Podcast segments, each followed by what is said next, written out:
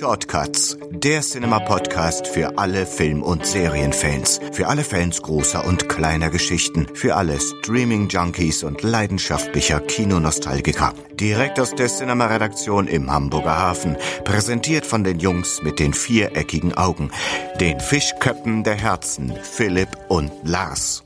Moin Moin, herzlich willkommen zu den Cinema Shortcuts, dem Podcast der Film- und Serienzeitschrift Cinema. Hier sind wieder Asterix und Obelix, Alban und Romina Power. Hier sind wieder Philipp und Lars. Moin Lars. 15.30 Uhr, Hamburg, Cinema Verlag. Und ich habe das Gefühl, wir sind nicht allein. Nein, da hast du vollkommen recht, denn wir haben endlich unseren lang ersehnten Gast hier. Wir sind nicht alleine, den haben wir schon vor gefühlt 25.000 Sendungen eingeladen. Ich kann, den, ich kann den roten Teppich endlich einrollen. Hier kann endlich einrollen, Jeden genau. Tag habe ich drüber gesaugt. Denn, Trommelwirbel, wir haben den Hörspielpapst von Deutschland zu Gast, Oliver Döring. Moin Oliver. Ja, hallo. Ja, jetzt sind wir eigentlich die drei Stooges oder die drei Caballeros. Das ist auch mal schön. Aber wir haben noch eine vierte Person hier. Jetzt wird's ganz verrückt. Du. Wir haben nämlich eine Frau hier. Und ich, ich bin, also, Das ist Science Fiction eigentlich. dass ich überhaupt die Lippen auseinanderkriege. Ja, genau. Die Zähne. Wir haben nämlich Ella Panke da, das ist die seit sieben Jahren Redaktionsleitung, Redaktionsleitung ist Quatschkram, ist Produktionsleitung, nämlich Redaktionsleitung gibt es Genau. bei uns. Produktionsleitung von den Hörspielen von Oliver Döring. Herzlich willkommen.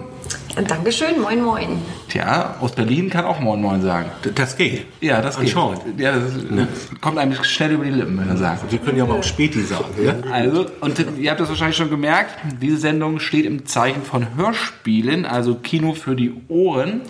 Und äh, Kino und Sehen hat natürlich hier auch einen großen Bestandteil, denn sind natürlich oftmals die Inspiration für die Hörspiele von jeglicher Couleur und natürlich auch von denen von Oliver Dörr. Da kommen wir später nochmal. Ich sage nur Stichwort Roger Corman vielleicht nochmal. Vielleicht kommen wir da nochmal rauf. Wir, ich bin mal gespannt, in welche Richtung das geht, wenn du mitmachst, Lars. Und nicht wieder... Ich muss, mich erstmal, ich muss mich erstmal ein bisschen sammeln, ne? weil das ist ja, äh, ich habe nicht äh, alltäglich solche Erlebnisse. Wo hast du denn verloren, dass du dich wieder sammeln musst? Das fängt morgens an, vielleicht starten wir, ich bin nämlich wirklich bereit jetzt. Ja, Lass uns mal, du bist auch ein bisschen aufgeregt, glaube ich. ich bin sowas von Aber das gilt für mich genauso. Deswegen hauen wir jetzt mal rein und lass, Boot noch mal, lass mal unsere Gäste zu Wort kommen. Ja? Kriegen wir das hin? Ich bin stinke wütend, Lars. Ich sag gar nichts mehr. Okay, also. Oliver, herzlich willkommen nochmal. Vielen Dank. Magst du dich einmal kurz vorstellen, für die, die vielleicht noch nicht so ganz in der Hörspielecke angekommen sind, einfach mal so kurz deinen Werdegang. Na, ich versuch's. Also ich äh, komme eigentlich vom Radio. Ich habe ähm, als Freijournalist da angefangen und ähm, habe dann irgendwann auch gemerkt, dass ich im Bereich Comedy irgendwie ähm, ein Händchen für habe. Und das hat sich dann dahin entwickelt, dass ich irgendwann für den WDR, für 1 Live, die 1 Live Retter gemacht habe. Und äh, die waren relativ erfolgreich in Nordrhein-Westfalen. Und äh, dann kam eine Plattenfirma auf mich zu und sagte, hey, dann lass uns doch mal aus dieser Comedy-Serie eine CD-Auswertung machen. Und äh, ich sagte dann, ja, können wir gerne machen, aber nicht einfach Folgen auf eine CD pressen und gut ist, sondern da möchte ich schon ein Hörspiel machen. Da möchte ich schon eine richtige Geschichte erzählen mit diesem Retter-Trio, die in der ganzen Serie nie einen Menschen gerettet haben. Ähm, ja, gesagt, getan. Das haben wir dann als äh, Gemeinschaftsproduktion dann gestemmt und das Hörspiel ist so gut angekommen, dass dann die Plattenfirma sagte, hallo, ha- wir haben hier zufällig noch eine Lizenz. Könntest du dir denn vorstellen, kennst du John Sinclair. Und John Sinclair war natürlich so die Heftromanserie meiner Kindheit und meiner Jugend. Und da sagte ich, selbstverständlich könnte ich mir das vorstellen. Und damit begann meine Karriere als Hörspielmacher, Geisterjäger John Sinclair. Und dann schlossen sich andere Sachen an. Dann kam natürlich Star Wars irgendwann. Dann kamen irgendwann eigene Sachen, die ich gemacht habe, wie End of Time, The Border, äh, jetzt Foster aktuell oder jetzt ganz aktuell die äh, Adaption von H.G. Wells mit Zeitmaschine und so weiter und so weiter. So, und das bin ich. Und Ila war immer dabei. Fast, seit sieben Jahren. Fast, fast immer, ja. Ja.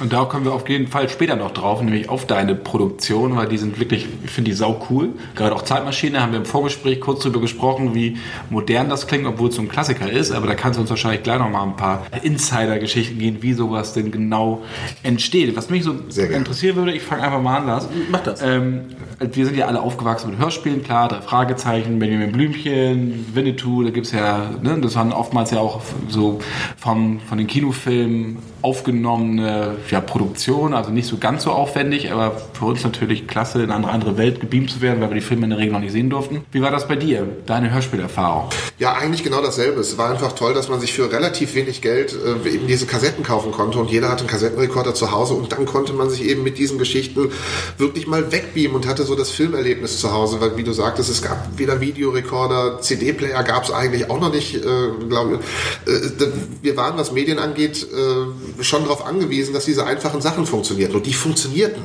Und ich muss da vielleicht noch ein bisschen ausholen, was für mich auch Hörspiel war. Ich konnte es eigentlich nie wirklich verstehen, dass in ganz Deutschland irgendwann ein Film, der mich interessierte, im Fernsehen lief und überall zu sehen war und dann war er weg. Also das, das fand ich fürchterlich und deshalb habe ich, wir hatten im, im Gästezimmer einen alten Schwarz-Weiß-Fernseher stehen und ich habe dann ganz oft bei Filmen, die ich wirklich toll fand und die ich sehen wollte, einen alten Kassettenrekorder davor gestellt und habe den Ton vom Film mit so einem Mikrofon aufgezeichnet und das lief dann auch im Hintergrund bei mir. Und das heißt, die Tonspuren dieser Filme waren auch meine Hörspiele. Und ich weiß nicht, vielleicht hat das was damit zu tun, dass die Hörspiele, wie man ja immer sagt, so ein bisschen wie ein Film klingen.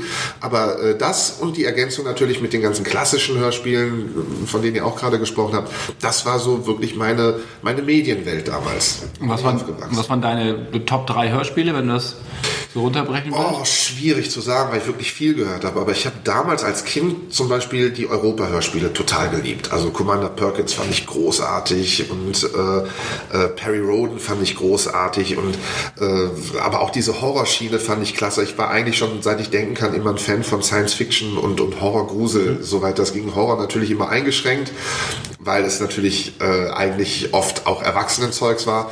Aber das waren immer so die Sachen, die mich besonders interessiert haben. Also ich könnte da, glaube ich, nicht ein Hörspiel rauspicken und sagen, das hat mich damals wirklich geprägt. Äh, waren viele einfach. Das ist ähnlich wie mit einem Film, da kann man, glaube ich, auch nur schwer sagen, das ist jetzt wirklich mein absoluter Lieblingsfilm, weil es einfach zu viele gute gibt. Und Hörspiel ist ja eigentlich ein deutsches Phänomen. Also ich meine, genau. es hat ja in Deutschland angefangen, glaube ich, 23 kam es erst, also fürs Radio. In Amerika hat das ja mit, äh, gab es ja Krieg der Welten und so, was ja so ganz bekannt ist aus dem Wales. Superman war auch eine große Radioshow. Äh, genau. Ne? Da Aber dass die auf, auf Kassette oder so, ich glaube, das ist eine deutsche Geschichte. Ich glaube auch, oder? das ist ziemlich einzigartig, europaweit bestimmt, weltweit. Ich, ich glaube, es gibt in Amerika zwar auch Bücher zu Read-Alongs, da hat man die CD und dann kann man gleichzeitig im Buch noch ähm, den Text dazu lesen, aber, aber so in der Art und Weise, wie wir Hörspiele haben, dass wie die drei Fragezeichen ganze Konzertsäle füllen, das gibt es, glaube ich, nur hier in Deutschland. Aber jetzt durch Streaming ist wahrscheinlich jetzt wieder ein bisschen weiter, weit, breit gefächert, ne? international auch, dass halt viel einfacher ist, die Sachen natürlich auch rauszuhauen. Ne? Also du brauchst nicht unbedingt mehr einen Verlag im Rücken, sondern kannst das jetzt anderweitig jetzt vertreiben. Ja, wobei ich da auch nicht wirklich so tief drin bin in der ganzen Streaming-Sache, da kann ich, da kenne ich mich nicht so wirklich aus. Ich glaube auch, dass das, weil es alles so neu ist, äh, man kann, glaube ich, immer noch nicht genau sagen, wohin die Reise da eigentlich geht, was da passieren wird. Mhm. Aber das wird mit Sicherheit noch spannend werden. Ist auf jeden Fall ein wichtiger ähm, Kanal geworden, ne? auch was die Distribution angeht. Ich glaube, dass es auch eine Chance ist. ist halt, Spotify ist ja immer so ein Thema. Ne? Da sind ja Foster ist ja auch äh, dort zu streamen. Ja, alle, ne? End of Time und so ja auch. Das ist immer so ein zweischneidiges Schwert, äh, was das Thema angeht. Aber das findet natürlich auch so das, das Phänomen, was wir davor hatten, dass ganz viele Leute sich diese Hörspiele und da steckt halt viel Arbeit auch hinter ähm, halt auch illegal runtergeladen haben. Siehst du das, diese Streaming-Geschichte als Chance, dass zum einen, dass es eine weitere Verbreitung hat oder auch die Gefahr, dass es gar nicht mehr so richtig wahrgenommen wird, weil du hörst einen Track oder, und dann machst du weiter, weil es dir nicht gefällt. Währenddessen, wenn du eine CD und eine Platte kaufst, bleibst du dabei, weil du hast ja richtig Geld dafür bezahlt. Und mhm. beim Streaming ist es halt so, du kannst halt alles haben und das ist ja auch auch gerade für junge Künstler ist es ja auch eben ein Problem. Richtig, ja, das sehe ich auch so. Also ich weiß vor allen Dingen nicht ganz genau, wie sich das weiterentwickeln wird. Äh, problematisch wird es natürlich dann, wenn es kostenlos ist. Also wenn du einfach alles kostenlos mhm. hören kannst, dann selektierst du, glaube ich, nicht mehr so, so wahnsinnig. Ne? Also das war natürlich anders. Äh, früher, wenn man also wirklich für eine CD Geld ausgegeben hat, da hat man schon genauer hingeguckt, was höre ich mir denn jetzt an oder was kaufe ich mir denn jetzt. Und wie das auch mit der Vergütung ist, so, so, so richtig drin bin ich in dem Thema noch nicht. Äh, aber ich kann kann mir schon vorstellen, dass das auch jetzt zunächst erstmal viele Probleme auslösen wird. Und in wie sich das dann äh, irgendwann mal verändert oder so, dass auch die Künstler dann davon leben können wieder, das muss man halt abwarten, glaube ich. Wie siehst du den, den, den Markt überhaupt, Hörspielmarkt? Also es, es gab ja so, so, so, ein, so einen Boost eigentlich wieder nach oben, auch gerade begünstigt natürlich die Fragezeichen, auch gerade mit den Live-Tourneen und sowas. Dann gab es ja wieder so einen kleinen Knick, also es ist ja immer so ein bisschen auf und ab.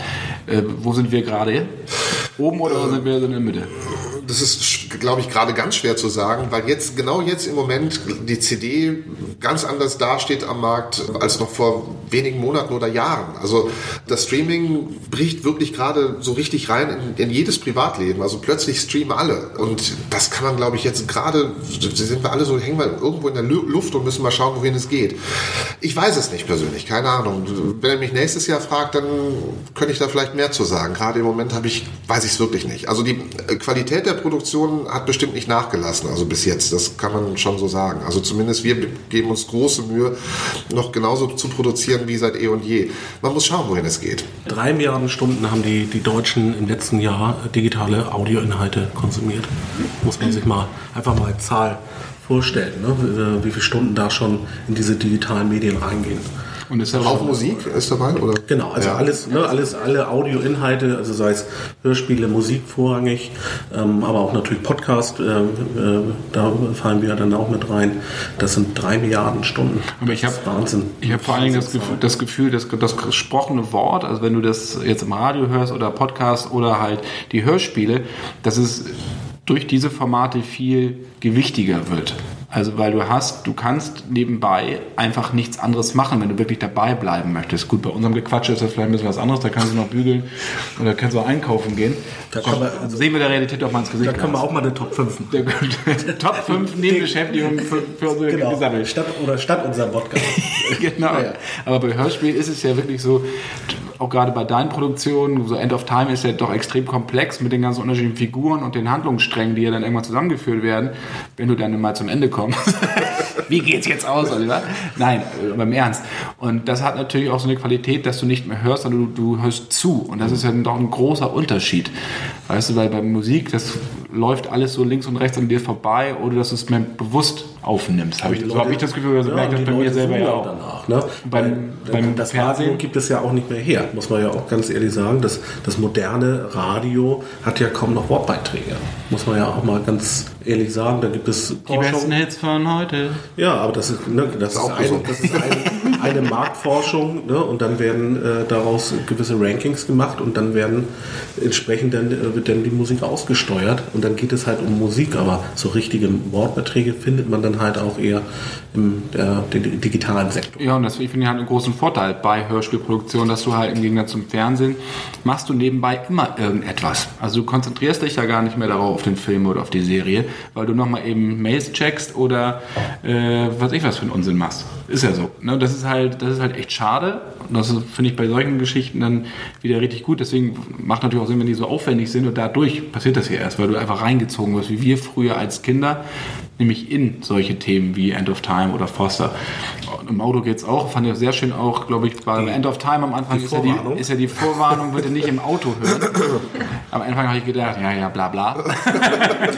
und dann kam nämlich einmal so ein Ding und dann dachte ich so, oha, auch eine, jetzt weiß ich, was gemeint Eine der wenigen äh, Hörspiele, wo auch eine Altersempfehlung zu finden ist. Ja, das ist auch äh, schwer gewesen, das durchzusetzen. Aber es ist bei den Sounds, die wir verwenden, die sind ja zum Teil wirklich extrem realistisch. Und ich habe dann, also ich habe mal eine Geschichte gehört, ich weiß gar nicht mehr genau, wer es mir erzählt hat. Er ist wohl über die Autobahn gefahren mit 180 Sachen und es gab nur einen Klopfsound. Jemand hat an eine Scheibe geklopft. Und, und der Typ Steuer hat sich umgedreht, weil er dachte, das ist an seinem Ort, ne, bei 180 Sachen.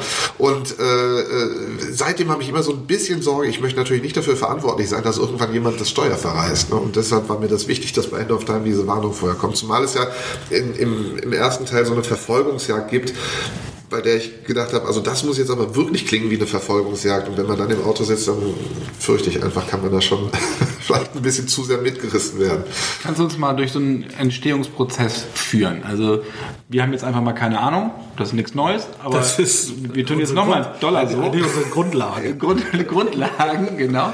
Ähm, also sprich, gefährliches Halbwissen. Gefährliches Halbwissen, sehr gefährlich. Ich soll einmal sagen, also du hast eine Idee und schreibst ein Buch Fängt das so an? Ja, ein- das kann man so sagen. Also das ist gar nicht so spektakulär. Wenn ich jetzt zum Beispiel eine Geschichte von H.G. Wells adaptiere, dann lese ich mir die durch, lege das zur Seite und dann denke ich zwei Minuten nach und habe dann hoffentlich eine Geschichte vor Augen und dann fange ich an zu schreiben. Und irgendwann bin ich fertig und wundere mich immer, dass das gerade so ausgeht, dass da ein, zwei CDs am Ende rauskommen.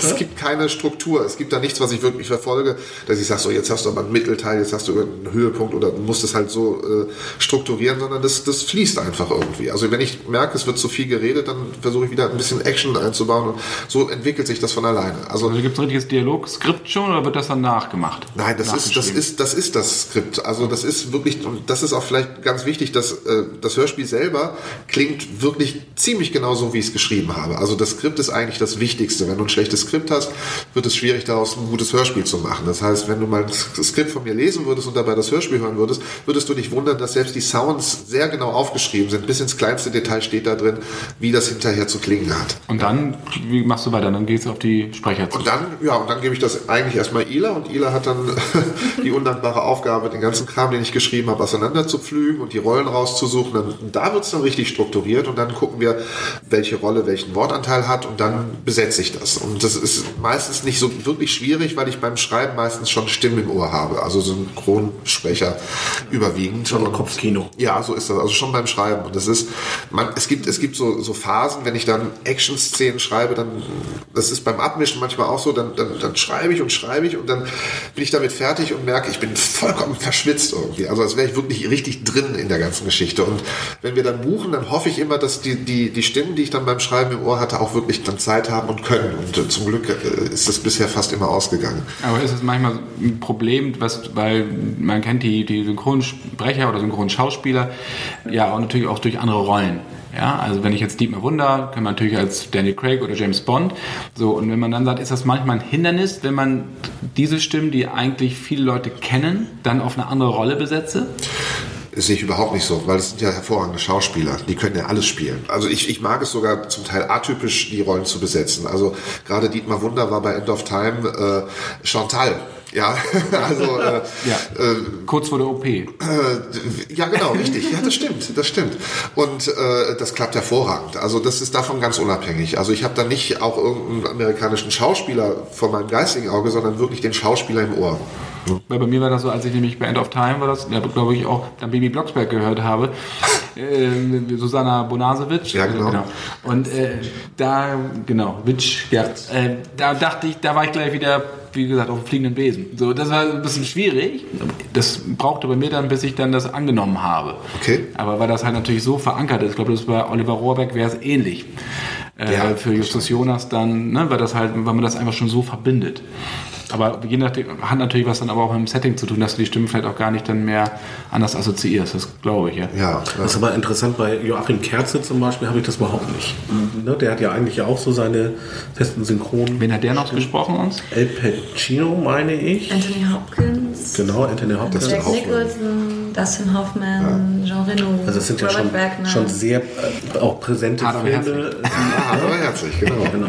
Harvey Keitel. Ja, Und ich finde, das merkt, also man hat nicht Jack Nicholson oben im, im Kopf ablaufen, wenn, wenn Joachim Kerze mit seiner wunderbaren Stimme seine, seine Rolle da und einnimmt. genau so geht es mir auch. Schon beim Schreiben. ja, genau. Ja, beim Lesen. Toll ist das. Ja, Mittlerweile auch beim Lesen, weil ich ja dann, also wenn es mm, feste Charaktere sind, die wiederkommen, weiß ich ja schon, wer es ist. Oder wir sprechen manchmal vorher drüber, wer es vielleicht sein oder werden könnte. Und dann habe ich das mittlerweile schon beim Lesen. Manchmal denke ich, wenn wir ins Studio gehen, ich habe das doch schon gehört, weil ich jetzt durch die Zeit dann auch schon mir gut vorstellen kann, wie es dann klingen wird. Und es ist immer sehr aufregend. Also immer noch. Und wie lange dauert jetzt dann, wenn du sagst, ich mache jetzt, mache jetzt eine Folge End of Time, sage ich jetzt. Wie lange dauert das? Also die Produktion an sich? Kann man so, glaube ich, gar nicht sagen, weil wir gehen immer ins Studio und nehmen en bloc auf. Also meistens irgendwas zwischen 10 und 15 Hörspiele nehmen wir äh, am Stück auf. Und äh, das heißt, ich schreibe dann auch erstmal entsprechend viele Manuskripte. Und so die Sachen, die ich selber erfinde, das dauert immer sehr viel länger. Also äh, bei End of Time kann ein Skript für eine CD auch mal drei Wochen dauern. Für das Imperium der Ameisen habe ich knapp drei Tage gebraucht. Also das, das kommt immer so drauf an, ja, wie, wie sich das so entwickelt beim Schreiben.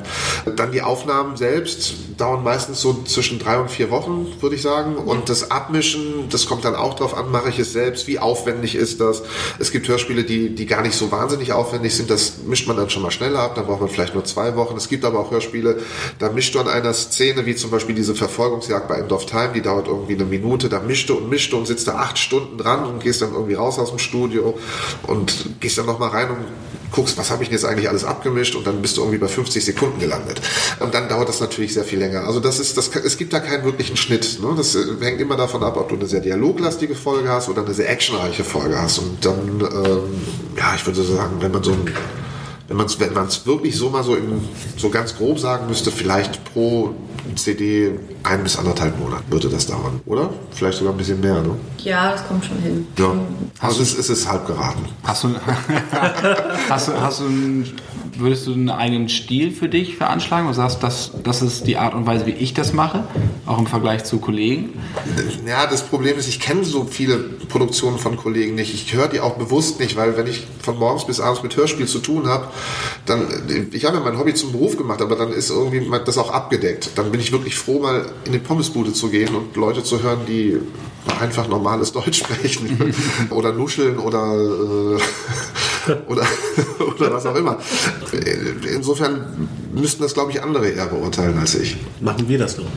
Ja, also für mich ist das sehr, sehr, sehr, sehr kinolastig. Also das im besten Sinne möglich. Also ich habe mir, wenn ich, wenn ich mir die Sachen anhöre, bin ich sehr schnell dabei, nachzu oder mir zu überlegen, wie sieht das aus? Also was, was ich höre, wie sieht das aus? Und ich bin weg vom Studio, dass das eingesprochen ist und dass das mit, dass das aus dem Soundarchiv sicherlich auch vieles kommt, sondern ich bin davon, wie kann das denn als Serie oder als Film aussehen? Ist das ein Ansatz von dir? Ja, definitiv. Also wenn ich schreibe, dann schreibe ich meine Bilder auf. Also ich habe das, das, das, Skript wird aufgrund von Bildern, die ich im Kopf habe, äh, verfasst. Ja, definitiv. Das hätte ich schöner gar nicht sagen können. Und dann nimmst du, dann nimmst du. Manchmal habe ich einen lichten Moment. ich mach mal äh, einen Strich auf der Liste. Ja, also jetzt musst du einhaken, weil jetzt bin ich erstmal baff. Ich erstmal, ich mache erstmal den Haken und dann kann ich auch einen haken. Ähm, nee, ich bin das, aber, der, das ist der König der Übergänge übrigens. Genau. Äh, ich, ja, das stimmt auch. Auch da. Verla verarmter Landadel. Ja, genau. Nein, aber ich bin, ich bin nämlich ganz da, bei dir und ich bin dir sehr dankbar, Oliver, dass du mir diese Erklärung jetzt ähm, ja, im Vorwege gegeben hast, weil das genau das, also ich habe manchmal das Gefühl, okay, da hat jemand wohl beim Fernsehen mit aufgenommen. Ne? Also ich bin auch, ich habe das auch gemacht früher, ich habe die Allfolgen immer mit, ne, mit auf Kassette aufgenommen und genau das ist das. Ne? Und ich hatte jetzt auch damals, als du John Sinclair neu belebt hast, genau dieses Gefühl gehabt. Das war für mich so ein bisschen wie Akte X. Das hatte auch so ein bisschen diese Einspieler. Ne? Dieses, deswegen habe ich das vorhin auch so ein bisschen mitgemacht, dieses ne, 14.30 Uhr, so, okay. Nebel. Und dann, Jetzt haben wir es endlich verstanden. Ja, danke. ja, ja das, das, das würde sich an mit drei Wettertaft, wenn die, die Frisur sitzt. Aber deswegen, deswegen mache ich ja auch keine Hörspiele, ne? weil das andere viel, viel besser können. Ne? Und dann hast du diese, gibt's diese schönen Geräuscheffekt, dieses, dieses leichte Schreibmaschinen-Staccato oder diesen, diesen Telegram-Stil-Geräusch. Genau. Ich war sofort abgeholt. Ne? Also ich war sofort in so einer Mystery-Serie drin und ab da läuft das Kino oben im Kopf. Das ist schon, das ist sehr also faszinierend und das, ja, das, das ist tatsächlich auch den Stil, weil wir haben im Vorgespräch eben über, über Marco Göllner gesprochen. Auch den kann man sehr, sehr gut einordnen und, und äh, auch den, den, den guten Ivar. Haben wir ja mal das sind hier, und lustigerweise auch, ihr behagt euch und wahrscheinlich oder tatsächlich ohne Absprachen auch, auch genretechnisch ja gar nicht. Ne? Also da hat jeder so seinen Stil und seine, seine Ecke, da gibt es ja so leichte Überschneidungspunkte, meistens eher das, also das Gruselige oder den Spannungsaufbau, Spannungsbogen. Aber ein Marco Göllner unterscheidet sich grundlegend ähm, von der Produktion von, von Oliver. Ja. Und das ist ganz toll. Wobei ganz kurz, also Fallen ist echt ein super, das hatten wir auch schon mal vorgestellt.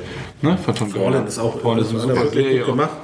Und da gibt es, ja, das ist, äh, ich finde das sehr faszinierend, aber dass ihr euch da gar nicht, in unserem Bereich kennt man das Thema Wettbewerbsbeobachtung und, Konkurrenzbeobachtung schon. Das, äh, aber ihr seid ja wirklich alle sehr... Jeden Tag auf dem Flur, wenn wir uns begegnen. Was hat er heute wieder an? Ja. Sieht er besser aus als ich. Zieh deinen Bauch ein. Zieh deinen Bauch ein. Hier oben den Bauch ein. Wie William Shatner das bei oder, Enterprise oder, gemacht oder, oder manchmal auch, zieh den Bauch rein. aber wenn wir auf der, bei, der, bei der cineastischen Geschichte bleiben, Cineaste hört sich gleich immer so arthausig an, aber ich meine bei der Kinogeschichte, was sind das denn so für Inspirationen? Also klar, aus dem Filmfundus schöpfst du natürlich, weil du bist wahrscheinlich auch ein Fernsehkind der 70er und 80er Jahre. Durch und durch. So wie wir auch. Aber kannst du so ein paar spezielle Inspirationen für deine Hörspiele nennen? Also nennen wir jetzt, sagen wir mal Foster. Ja. Äh, das sind wahrscheinlich so punktuell Kleinigkeiten, die irgendwie bei mir sich eingeprägt haben. Also weil ich ja wirklich relativ viele Filme aufgenommen hatte irgendwann dann noch die relativ häufig hörte, äh, kannte ich die tatsächlich streckenweise auswendig.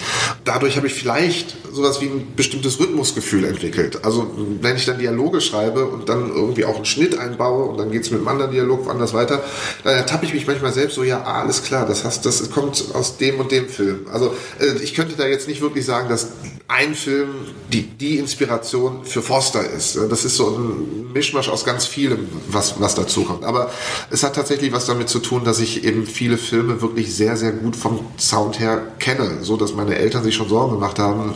Ja, das ist ja doch Gehirnmasse, die dann auch verwendet wird, um Filme auswendig zu lernen. Und äh, die hätten sich wahrscheinlich eher gewünscht, dass ich ähm, für die Schule dann mehr gelernt hätte. Aber das war ja auch unbewusst. So, äh, jedenfalls, also äh, das, das rührt alles daher. Auch der Einsatz von Musik, wann welche Musik wohin platziert wird. Ich glaube, dass das tatsächlich sehr viel damit zu tun hat, dass ich diese Tonspuren eben sehr gerne gehört habe. Ja. Und gerade so im Horrorbereich, also fallen dir da Titel ein, wo du sagst, welche also Filmtitel, wo du sagst, also die, die habe ich als Kind oder als Jugendlicher äh, wirklich gesehen und die, die schwingen bei mir immer noch mal mit? Definitiv. Ist also ein, ein sogenannter Gamechanger war für mich American Werewolf, den ich wahrscheinlich viel zu früh gesehen habe habe.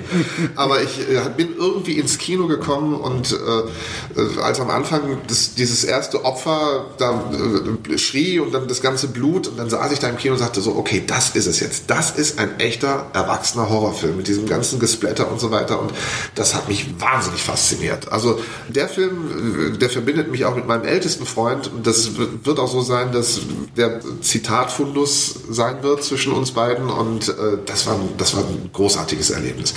Ähnlich, aber für den Film war ich damals wirklich zu jung.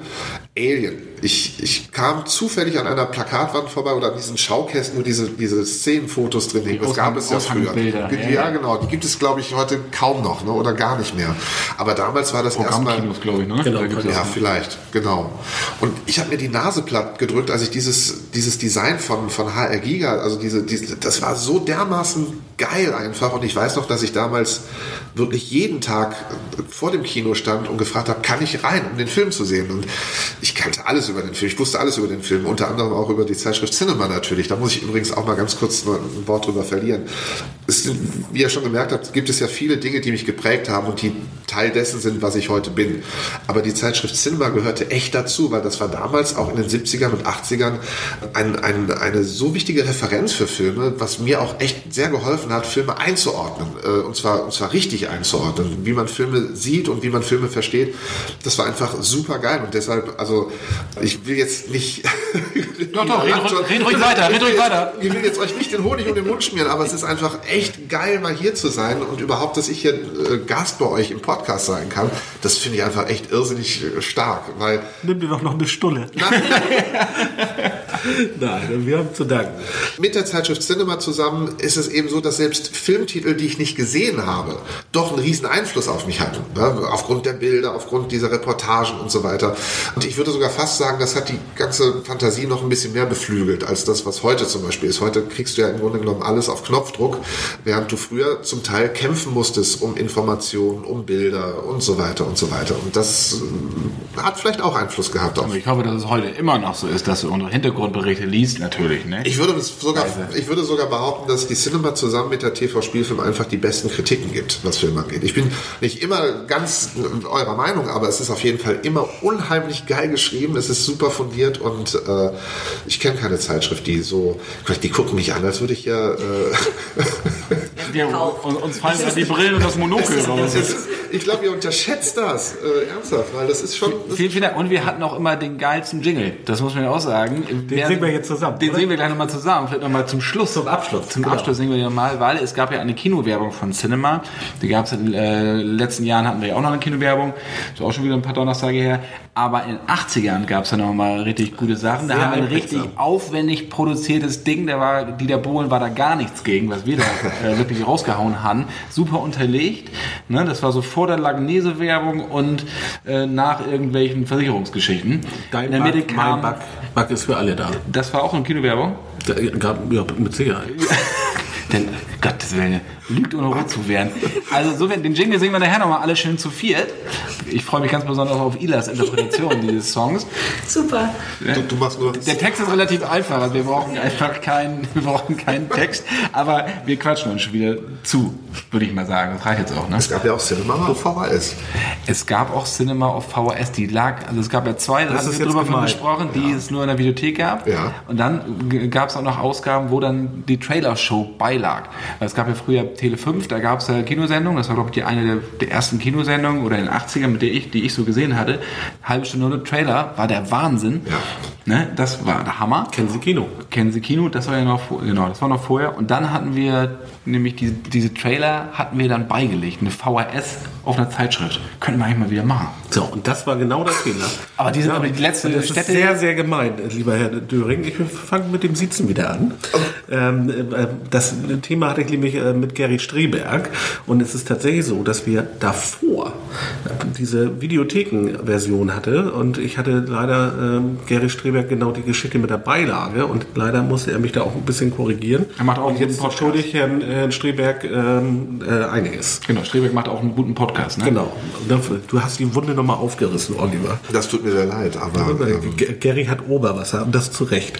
ja, lass dich nicht auf Wetten mit Gary Streberg ein, das weiß ich. Ich bin jetzt klüger. Das erste Mal. Das ist noch- ein Haken für mich. Das ist ein Hang, ja, genau. Wo wir, wir waren ja noch bei den, bevor wir ins Schwärmen gekommen sind. also Recht. nicht wir, sondern Oliver. aber natürlich, ja klar. Ähm, haben wir noch mal über Kino Das war gesprochen. doch kein Schwärmen, das war doch eine ganz nüchterne Betrachtung. Stimmt. Reiner Journalismus. Ja, der guckt mich auch richtig ernst an. Ich finde den, ich find den so super. Irrer Typ, ja. Irrer Typ. Der ist auch Kuckuck. So. Nein, alles gut. Wenn wir, wir haben ja darüber gesprochen, dass, dass ich, oder dass, ich habe darüber gesprochen, dass ich mir manchmal so Sachen vorstelle, wie das denn so aussieht äh, im Film oder in einer Serie. Hast du denn, hättest du mal Bock, eine Serie zu machen? Eine also, Fernsehserie. Eine Fernsehserie zu machen? Also, also würdest du dir das zutrauen? Davon muss man wahrscheinlich gar nicht, man gar nicht drüber reden. Aber weil das natürlich was ganz anderes ist, vi- visuell zu denken. Also tatsächlich war End of Time eigentlich von mir eine Fernsehserienidee, weswegen die auch erstmal so kompliziert erscheint. Also wenn man die erste Folge hört, versteht man nicht so wahnsinnig viel. Hätte man das als, als Filmbilder, würde man es wahrscheinlich viel schneller auf die Reihe bekommen, wer was tut und warum. Das kam wirklich aus der Not heraus. Mein Partner Alex Stelken sagte, komm, wir brauchen jetzt noch irgendeine Serie. Und ich sagte, ja, ich habe natürlich eine Serienidee, aber auf die Schnelle habe ich nur das, was ich eigentlich mal im Kopf hatte als Fernsehserie. Und habe dann mir ein Schaubild erstellt, welche Namen, wer wo was tut, weil die Geschichte stand im Grunde genommen. Das heißt, ich hatte den Anfang und das Ende und ich lasse mich ja dann gerne treiben und mal gucken, wie ich zum Ende geführt werde. Und dieses Schaubild mit diesen ganzen Figuren war so groß, dass ich erstmal den Hauptdarsteller rausgenommen habe und dann geguckt habe, wie kann ich das noch irgendwie äh, Sinn, also so erzählen, dass es irgendwie Sinn macht. Hatte dann dieses erste Manuskript geschrieben und rief dann meinen Partner an und sagte, du, sorry, das ist das, kein Mensch wird das so verstehen. Das ist somit das Schlimmste, was ich je geschrieben habe. Lass uns das bitte, lass uns das bitte in den Mülleimer werfen. Und dann sagte Alex zu mir, ja, okay, ich verstehe, was du sagst, das machen wir so, schmeiß es in den Mülleimer und morgen kommst du rein und holst das wieder raus aus dem Mülleimer, weil wir haben keine Zeit mehr und wir müssen das jetzt machen. So. Und so entstand das. Und um, um deine Frage zu beantworten, ja klar hätte ich große Lust, sowas zu machen. Also ich hätte große Lust auf, auf solche äh, Fernsehserien, äh, hätte auch Lust auf Kinofilme oder sonst irgendwas. Aber ich gehe mal davon aus, dass es ganz viele Menschen gibt, die das gerne machen würden. Ja gut, aber die haben ja nicht den Background, das ist ja auch die Sache. Weil ich meine, John Sinclair, auch wenn du das, weil das ja ähm, Vertragsgeschichten waren, nicht mit deinem eigenen Label, aber da gab es ja auch eine TV-Serie, die, war gar sehr- nicht ging, also die es war sehr funktionierte. interessant. Ja, das war ja bitterböse, das war bei RTL war das, das war bei Rittel, furchtbar. Ähm, und ein Film, das schreit ja eigentlich auch nach einem Film, muss man ja einfach mal sagen. Aber ähm, kommen, denn, kommen denn Leute auf dich zu eigentlich, um, um die Ideen zum Beispiel zu Foster oder End of Time zu sagen, äh, eigentlich können wir da mal was zusammen machen oder ist es noch so bis jetzt noch nicht eher? wirklich. Nee, bis jetzt noch nicht wirklich. Aber wer weiß. Also an dieser Stelle bitte. Genau, einen, kurzen Aufruf äh, an Netflix, vielleicht auch mal an die Streaming-Portale. Wir sollen dich anrufen? Über mich, äh, genau. Hasen, Hasenhirn.web.de ist die Adresse. Einfach, einfach äh, hinschreiben. Das hast du jetzt nicht öffentlich gesagt. Oder Mausi5. Du soll, ich habe dir, also Ernst gemeinte Vielleicht- Zuschriften bitte äh, zu mir. Da. Genau. Ich glaube, ich glaube Ila, ist, Ila ist, glaube ich, die bessere Adresse. Ja, also diese beiden Adressen, wenn da wirklich eine Antwort kommt, dann würde ich mir Gedanken machen, weil das ist, ist nicht von uns. Dass du einfach meine. Naja, gut. naja, ich, ich, ich liebe mausi3.yahoo.de. Es passt einfach. Dir, sch- dich, dich schmückt es. Aber naja, gut. es, ja. Ohne Frage. Gibt es denn etwas, was du in den Hörspielen, deinen Hörspielen zum Beispiel, jetzt kommen wir mal zu einem ganz tierisch ernsten Thema. Die sind, die, die sind uns noch nicht davon Die gelaufen. lachen uns aus. Also, komm. Gibt es etwas, was du in den Hörspielen niemals tun würdest? Also niemals, weil Foster ist schon ziemlich... Ich war ganz Tiere quälen würde Olli Tiere nicht. Doch, Tiere quälen wurden geht auch, super. Hundebeine wurden auch gebrochen. Tiere, Tiere quälen geht super, weil zwei. äh, das weiß ja niemand, aber es gibt zum Beispiel auch in der Sinclair, in einer Sinclair-Folge gibt es also eine Szene, wo ein Dackel, der vorher schon mal angefahren wurde, äh, so eine 20 Wäsche, äh, 20 Meter lange Wäscherutsche runtergeworfen wird. Und also auf dem Weg nach unten knallt der Dackel natürlich von einer Wand zur nächsten. Fisch namens Wonder hört ja, so ein bisschen, ja. Und äh, äh, aber wo, woher kommen diese Schreie? Also nie wurde ein Hund für sowas gequält. Das ist tatsächlich ein Hund, der sich unheimlich freut. Ja, und wenn sich ein Hund freut, macht so, und dann schneid das mal raus, ja, und dann äh, setzt man einfach nur einen Pistolenschuss davor. Ja, dann klingt das so unfassbar grausam, aber weil man eben weiß, dass es eigentlich Hund, der sich freut, ist das dann in der Produktion total lustig. So, das heißt, auch wenn dann so, ein- so, so ein Hörspiel wie zum Beispiel Foster 2 fertig gemischt ist, ich denke mir da gar nichts Schlimmes bei und gebe das ab und habe neulich nochmal genau in die Folge reingehört und dachte nur so, mein Gott, was war denn mit mir los? Ist das brutal?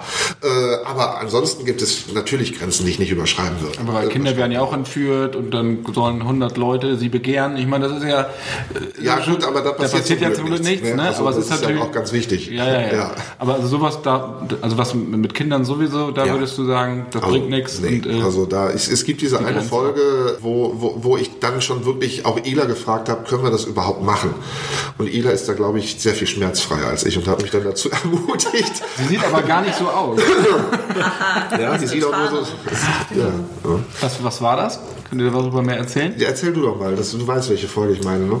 Ja, äh, das ist halt, wenn dann äh, der, der, der eine böse Dämon halt in ein Kind fährt und dieses Kind einfach dann Sehr böse wird. sehr, sehr böse wird zu den Eltern und zum Chauffeur und, äh, und noch zu anderen Menschen. Und wir haben halt, da war die hauptsächliche Schwierigkeit äh, die Besetzung. Also jemanden zu finden, kein Kind zu finden oder bei manchen Themen ist es einfach dann schwierig. Oder wie spricht man da mit den Eltern?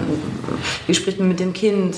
Äh, da kann ich auch immer nur sagen, ähm, hey, ich gebe euch alles, was ihr braucht, also jetzt den Eltern, entscheidet selber, was ihr zum Beispiel dem Kind erzählt, was sollen wir ausschwärzen. Und Olli ist da einfach dann ganz ein toller und, und, und einfühlsamer Regisseur, der dann halt auch nicht sagt, wieso, Alter, ist doch jetzt gespritzt Blut und so stellen wir nicht so an, sondern äh, der dann schon das kindlich ist, machen kann oder erklären kann, was da jetzt gerade passiert. Aber bei der Rolle war es dann tatsächlich so, dass wir das große Glück hatten, eine ganz tolle Synchronschauspielerin, haben, die erwachsen ist, die sich das dann auch irgendwie, äh, also der man das zumuten kann und die einfach wahnsinnig toll ist, was irgendwie Kinder Ja. und Jugendliche sprechen betrifft. Absolut also Luisa. Wizorek ist Ja. da also wir waren im Studio, da ging es aber noch um eine andere Sache und dann hat sie äh, mit Rückblenden und so und dann war es so, dass sie also das eigentlich Erwachsener erzählt und dann hat sie gesagt, also soll ich bis mit sechs, acht, zehn, ich kann so zwei Jahresabstufungen machen. Und hat uns das immer so angespielt, wie das dann klingen würde. Und wir saßen da beide mit offenem Mund und waren so,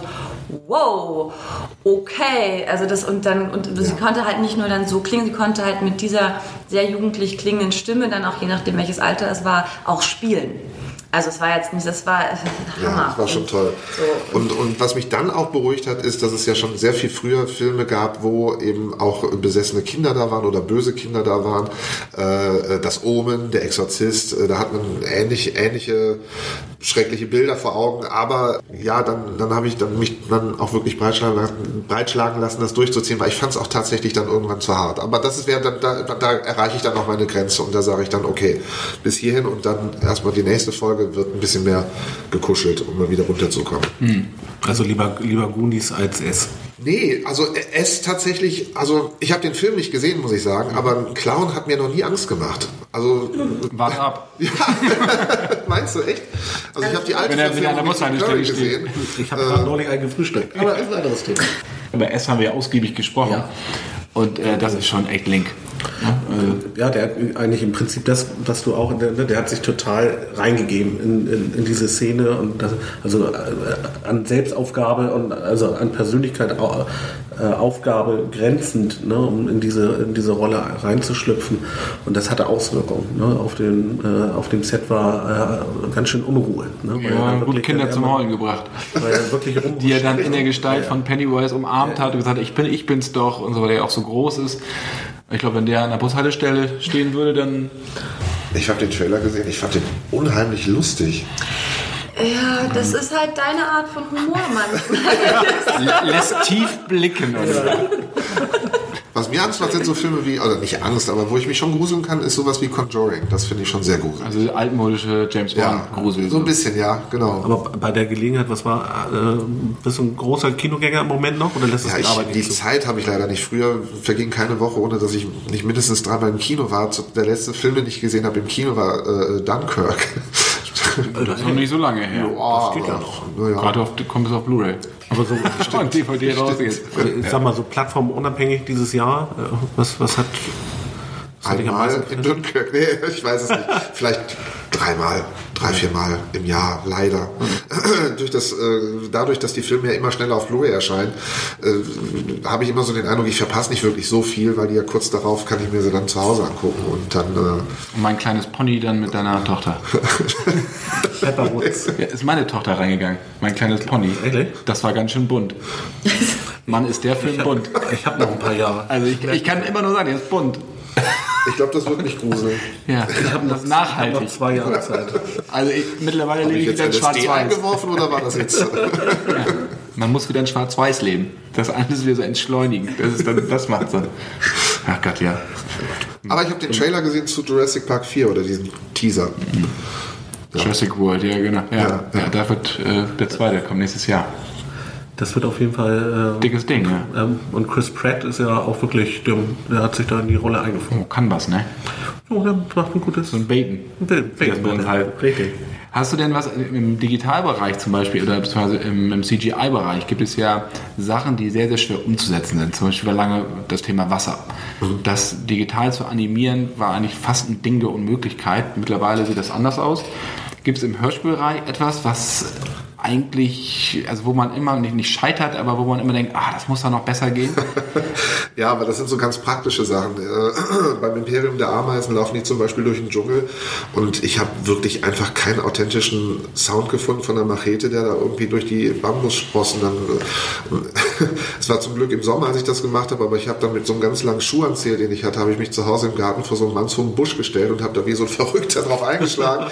äh, erst kam meine Frau raus und dann dachten die Nachbarn, sie müssten die Polizei rufen, weil das einfach echt total schäl aussah. Aber das sind so Sachen. Entschuldigung, ihr hörst hörst du bitte auf zu lachen, ich kann nicht ernst bleiben. ist doch hier eine ernste Veranstaltung. Ähm, äh, jedenfalls, Das stimmt. Ich möchte das nochmal ganz fest unterstreichen. Oder äh, äh, jetzt gerade für Foster gibt es eine Szene, wo jemand mit einem Rollstuhl, also das ist im Krankenhaus, der ist verletzt und der rollt mit dem Rollstuhl irgendwo ins Zimmer. Ähm, und ich hatte nirgendwo einen Rollstuhl-Sound. Ich meine, klingt ja jetzt auch nicht so typisch, so ein Rollstuhl. Und dann habe ich mich aber erinnert, es gab äh, bei John Sinclair Folge 2 einen Multimillionär, der aber irgendwie äh, körperlich nicht so ganz auf der Höhe war und immer im Rollstuhl durch die Gegend fuhr. Und ich habe mir dann mal angeschaut, wie ich das gemacht habe. Und ich hatte einfach den Sound von einem Einkaufswagen genommen und dann immer Quietschen dazu getan, sodass man hörte, dass der quietscht. Und ich erinnere mich aber auch, dass meine Frau unheimlich gelacht hat, weil sie meinte dann irgendwann, äh, Olli, das ist ein Multimillionär, ja, und er hat einen Rollstuhl, der dauernd quietscht, ja. Und dann habe ich es aber gelassen, weil ich fand das auch sehr lustig, aber das hat mir dann auch nicht wirklich geholfen, weil der Einkaufswagen ohne Quietschen klang halt wie ein Einkaufswagen.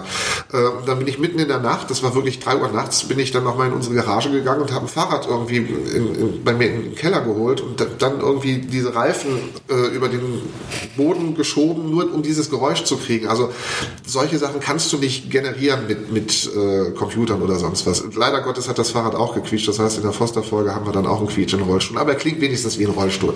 So, das sind aber so die ganz praktischen Sachen. Ich habe da nicht so aufwendige Sachen wie Wasser. Manchmal lasse ich halt meine Schauspieler auch Blut spucken und Blut gurgeln. Die müssen dann Wasser tatsächlich in den Mund nehmen und dann Kopf nach oben und schreien, damit es auch authentisch wirkt. Wenn die dann das Blut in die Lunge kriegen. Dann wird alles schön abgedeckt, damit bloß nichts ans Mikrofon kommt. Ne, Das ist dann für den Tontechniker auch eine Herausforderung. Genau. Ja, Muss aber Ila dann genau aufpassen. Ne? Ach, das kriegen die meisten dann schon selber hin. Ila muss doch oft schon selbst Blut gurgeln, weil das nicht jeder kann. Stimmt, sterben kann ich dann ganz gut. Schreien und Blutgurgeln, das, Ja. das geht. Dein Klingelton ist doch auch dein eigenes Schreien, habe ich vorhin gehört. Ja, Das hört tatsächlich. sich in der Tat ziemlich bitter an. Ja, ich habe auch vorhin, ich habe, ähm, als wir uns äh, ja hier zusammen telefonierten und, und schrieben, saß ich in der U-Bahn und, äh, und dann äh, kam halt eine SMS von Olli und erst war halt mit meinen Schreien. Das Mädchen mir gegenüber guckte schon so kurz hoch und kurz danach rief er an und dann war es der Klingelton, das ist mh, aus dem Soundtrack Tron und halt eine Stelle, wo es aber eben auch sehr äh, brachial irgendwie losgeht. Und dann guckte Punk oder? ja. und dann guckte sie mich da hinterher an und war so, okay. Das war ein bisschen irritierend. Ich muss das, glaube ich, ändern. Aber das war eine Zeit lang lustig. Immer wenn Olli mich irgendwie anrief oder mir eine SMS kam, kam halt dieser Schrei. Das war auch ein super Schrei. Das kann ja Ja, nicht ich wei- weiß auch nicht genau, wie du den noch bearbeitet hast. Das kannst Gar du nicht. irgendwann mal mal Überhaupt nicht. Die Leute denken ja immer, ich würde irgendwas noch machen, damit das alles noch fetter klingt. Nö, tue ich gar nicht. Ich so drauf, wie es ist. Also da braucht man halt Leute, die so fett schreien können. Ja, irgendwas muss ich auch können. In, in welchen Folgen hört man denn deine Stimme? Oder hältst du dich da komplett raus? Nee, ich schreie aber auch nur, weil ich bin kein Schauspieler und ganz, ganz selten übernehme ich dann mal, wenn wir irgendwie mal einen Halbsatz vergessen haben, was ja ganz selten vorkommt, dann springe ich dann auch schon mal ein, aber ich bin ja nun wirklich Wie wir vergessen das. Schauspieler. Das stimmt, den du vergessen ja. hast. Nee, und das ist aber so, dass ich dann tatsächlich am nächsten Tag so klinge wie so ein Antonio Banderas. Meine Frau telefoniert da immer gerne mit mir, wenn ich in Berlin bin und geschrieben habe am Tag vorher. Klingt gut. Was macht für dich die perfekte Stimme aus, deine Produktion? Und das sind alles ausgebildete Schauspieler oder Das sind auf jeden Fall Synchronschauspieler? die, die, die, die ausgebildeten Schauspieler und Synchronschauspieler. Eigentlich genau das, was du sagst, ja. Also Leute, die sich einfach, also es ist eigentlich völlig erstaunlich, du schreibst sowas auf und hast natürlich den Wunsch, dass es gut klingt hinterher und dann legst du das den Synchronschauspielern vor und die bringen das plötzlich zum Leben und auf Knopfdruck erschaffen die nur mit ihrer Stimme ganze Welten, emotionale Welten. Also du kannst plötzlich mit denen mitweinen oder mit denen mitlachen und ganz leise oder ganz laut. Das ist irrsinnig, was die, was die leisten vor dem Mikro. Also habe ich allerhöchsten Respekt vor. Und deshalb ist die Phase in Berlin, wenn wir dann, also meistens nehmen wir in Berlin auf, wenn die ganzen Synchronschauspieler da zusammenkommen und, und äh, ja, meine Vision eines, eines, eines guten Hörspiels dann wirklich verwirklichen, das ist natürlich echt immer ein ganz großes Kino für mich. Das ist toll. Was hältst du von der Entwicklung? Weil es manchmal so ein bisschen, um einen Film zu promoten, gerade in Deutschland, werden dann Leute als Sprecher engagiert, die jetzt nicht ausgebildete Sprecher sind. Also ich weiß, irgendwelche Sänger oder Hauptsache sind bekannte Namen. Das ist natürlich eine Geschichte, die aus Amerika kommt. Oh, Anthony Hopkins spricht so und so, aber das sind ja Schauspieler. Ja. Also diese, oder wenn Al Pacino irgendjemand spricht oder De Niro spricht den Hai, dann sind das, die spielen auch vor dem Mikrofon diesen Hai und tauchen Ja. da ein. Richtig. Das ist dann, hier ist das so ein bisschen, habe ich manchmal das Gefühl, pervertiert. Also Ja, das ist so, ist es auch. Hauptsache der Name zählt, aber und du hörst es auch, Ja. dass es halt nicht gut ist. Also ärgert dich das, wenn du das dann so siehst? Das heißt, Fürchterlich. Klar, dass natürlich die, den Jobs auch weggenommen wird dann. Ja, äh, es ist, es, ich finde das ganz, ganz fürchterlich, weil eines muss man ja sagen, wir haben in, in Deutschland echt die besten Synchronstudios. Äh, da, da, die Filme werden äh, streckenweise wirklich, wirklich gut synchronisiert und man darf auch nicht vergessen, auch früher, als wir Filme geguckt haben, heute ist es nichts Ungewöhnliches, dass Kinder vielleicht auch zweisprachig groß werden oder eben auch Englisch schon irgendwie mitkriegen. Aber Originalfilme hat man früher einfach nicht geguckt. Äh, da gab es nur die Synchronfassung in, die, in, in den Kinos und ich weiß nur, dass ich als Kind zu einer ganzen Menge den Zugang nicht gehabt hätte, wenn die nicht wirklich gut synchronisiert worden wären. So, und äh, wenn ich dann so sehe, dass eben solche Sachen passieren, dass dann äh, bekannte, prominente, ich, mir fällt gerade kein Name ein, Verona Po zum Beispiel, irgendwie dann eine Rolle hat, äh, das finde ich fürchterlich, weil es könnten andere einfach besser in dem Moment, sage ich jetzt einfach mal so frech. ja, auf jeden Fall. Ich sag nur Super Ricci, Ja, Waterboy, war sehr interessant. Ja, ne, das ist dann wird dann wieder einer genommen, jetzt so, gar nichts gegen die Prominenten, aber es gibt halt Sachen, Nö, die richtig, kann man halt genau. einfach nicht. Genau, das genau. äh, Ich glaube auch nicht, dass man denen damit einen Gefallen tut unbedingt. Also, Ja. Ja, allem dem ich Film nicht, der ja, allen nicht, also auch nicht den Prominenten, die, wobei, gut, das ist natürlich immer die eigene Entscheidung, aber und auch nichts gegen die, überhaupt nicht, sondern die haben halt ihre Pro- ähm, also Professionen, wo sie gut sind und dann gibt es halt Dinge, es kann halt nicht jeder alles. Ja, das ist das. Also du hast aber auch schon, du hast ja vorhin auch gesagt, wenn du ein Hörspiel dir schreibst, hast du diese Stimmen im Kopf. Und du kannst das auch, also weil das zum Beispiel, wenn ich jetzt, wie, wie klingen Freunde von mir? da muss man manchmal schon so ein bisschen wieder nachdenken, ne? weil, das, weil das alles so normal ist, weil man das gar nicht, gar nicht mehr als was Besonderes erachtet, die, die unterschiedlichen Klangfarben, ne? also die äh, Betonung und sowas. Aber du hast da das gehört, dass du genau weißt, das ist Dietmar Wunder. So hört sich XY an. Also da kannst du genau dann aus dem Fundus dann schöpfen. Du musst Absolut. die Sachen nicht nochmal wieder hören. Nee, also das ist schon so, dass ich, ich habe ja immer auch beim Schreiben schon immer diese Filmästhetik vor Augen und daher passt das, passt das. Ich habe übrigens auch kein Problem damit, wenn ich die ganzen Synchronschauspieler inzwischen ja, nicht alle, aber die meisten kenne ich ja inzwischen tatsächlich. Wenn ich dann einen gut synchronisierten Film sehe, dann ist das nicht so, dass ich denke, ach okay, das ist jetzt der und der Schauspieler, der spricht jetzt das und das, sondern ich kann da total eintauchen immer noch und freue mich. Und was mich da viel eher rausreißt, ist zum Beispiel, wenn dann in einem Film ein Hund erschossen wird, weil da weiß ich genau, der hat nie wirklich echt geschrien, der Hund. Das Geräusch habe ich nicht selber. äh, ja, aber, aber was, was Synchronschauspieler angeht, ja, das ist schon, das ist schon wirklich grandios, was die alle leisten. Das ist schon toll. Können wir froh sein, dass wir so gute Studios haben, wenn es gut gemacht ist. Es ist ja auch nicht immer gut gemacht, leider. Das, das ist wohl so, aber ich glaube, bei den meisten Produktionen, gerade im Kino, viele beschweren sich ja immer, dass man Filme nur im Original gucken sollte, aber da hat das in der Regel dann auch nicht was mit den Schauspielern zu tun, sondern was mit der, mit der, mit der Dialogregie oder mit dem, mit dem Buch an sich, dass es halt nicht vernünftig übersetzt ist, ne? sondern, aber es muss natürlich auch immer auf die Lippen passen, das darf man ja auch alles nicht vergessen, das ist ja ein riesiger Rattenschwanz, der damit beihängt. Ja, ja, Ist ja auch gerade im, im Streaming-Bereich ist das ja, hat das ja eine Geschwindigkeit eingenommen. Ne? Game of Thrones ist ja da ein sehr, sehr gutes Beispiel, wie schnell äh, da auch die, die deutsche Synchronfassung mit dabei ist. Und leider äh, hört man das auch raus. Ne? Also, dass da der Zeitdruck deutlich äh, ausgeprägter war als bei, bei anderen Produktionen. Durch, Also mittlerweile hat, hat sich das eingeschliffen, aber man hat das sehr deutlich bei der zweiten Staffel zum Beispiel gehört. Ne, weil da klang das so ein bisschen wie so eine Tonspur, die immer so ein Hauch daneben lag. Ne, das war so, es fühlte sich sehr zu plastisch an. Ne? Und das, das haben sie dann irgendwann in den Griff bekommen, ne? weil sie dann auch diese, diese neuen Timings irgendwie dann verinnerlicht hatten. Aber das war schon sehr deutlich äh, irgendwie anders als die erste Staffel, wo natürlich eine ganz andere Vorlaufzeit war.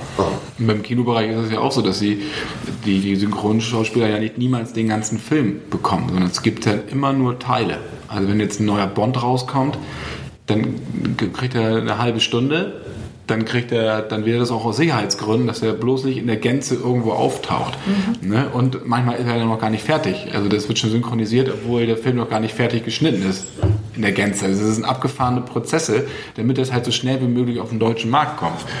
Ne, Das merkt, weiß man ja alles immer nicht. Ich habe das ja auch nur, als ich mal bei, bei Berliner Synchron, Synchron war, äh, ein paar Interviews gemacht habe, das alles so erfahren. Also sau spannendes Thema. Super. Vor allem ein komplexes Thema und da merkt man erstmal auch mal wirklich Chapeau vor dieser Arbeit. Absolut. Ich habe ich hab schon, eigentlich würde ich wirklich mal gerne eine, eine Sonder-CD machen oder eine Sonderproduktion machen, wo wir ein paar Synchronregisseure ein bisschen plaudern aus, dem, aus der Vergangenheit, was sie so gemacht haben. Das sind so spannende Geschichten, das ist eine so faszinierende Welt. Äh, äh, ich finde, das, das sollte man vielleicht auch mal ein bisschen, bisschen mehr wahrnehmen in der Öffentlichkeit. Ich habe was da da für eine Arbeit ganz verrückte. Idee. Vielleicht ist das dein Einstieg in die Podcast-Szene. Bietet sich eigentlich geradezu an. Ja, Wir, also wir würden das unterstützen. Das Finde ich super interessant. Du jetzt nicht so. Der, Nee, man sagt doch nee, auch mal was, Lars, verdammte Axt. Nee, ich überlege jetzt gerade, ob, ob das äh, für dich jetzt die Gelegenheit ist, äh, aber ich möchte dabei bleiben. Ich möchte auch dabei. Nee, wir haben uns da vorhin schon davon verabschiedet, irgendwas mit Synchron zu machen. Außer Daffy Duck. Das wäre das wär mehr Super Ricci. Ja, so ist das leider. Wir haben halt wirklich die letzten Jahre durch die ganzen Synchronschauspieler, die dann ins, ins, ins Studio kommen und eben manchmal eben auch Geschichten erzählen von, von früher oder so, da eben wirklich eine Fülle von Sachen gehört und das ist wirklich toll. Aber es war, es hat sich eben auch wohl verändert. Also das äh, kriegen wir dann ja auch nur erzählt, aber es eben früher wurden die meisten eingeladen und dann gab es für alle ein gemeinsames, also in einem Kinosaal wurde der Film sich vorher angesch- angeschaut und so und eben nicht diese Stückelung und nicht dieses, also ich weiß auch noch, dass ein Bekannter von mir mir auch bei dem Kinofilm erzählt hat, das war alles irgendwie Greenscreen, hat nur seine Lippen gesehen und hat dann später, als er den Film gesehen hat, gesagt, wenn ich gewusst hätte, dass ich davon hm, verfolgt werde, dann hätte ich ein bisschen anders gespielt. Also es war so, weil man, ich hätte das auch noch ein bisschen anders machen können, aber es waren halt Informationen, die fehlten. Und Aber es ist ja auch wirklich, wie du gesagt hast, dass früher die Vorlaufzeiten anders waren.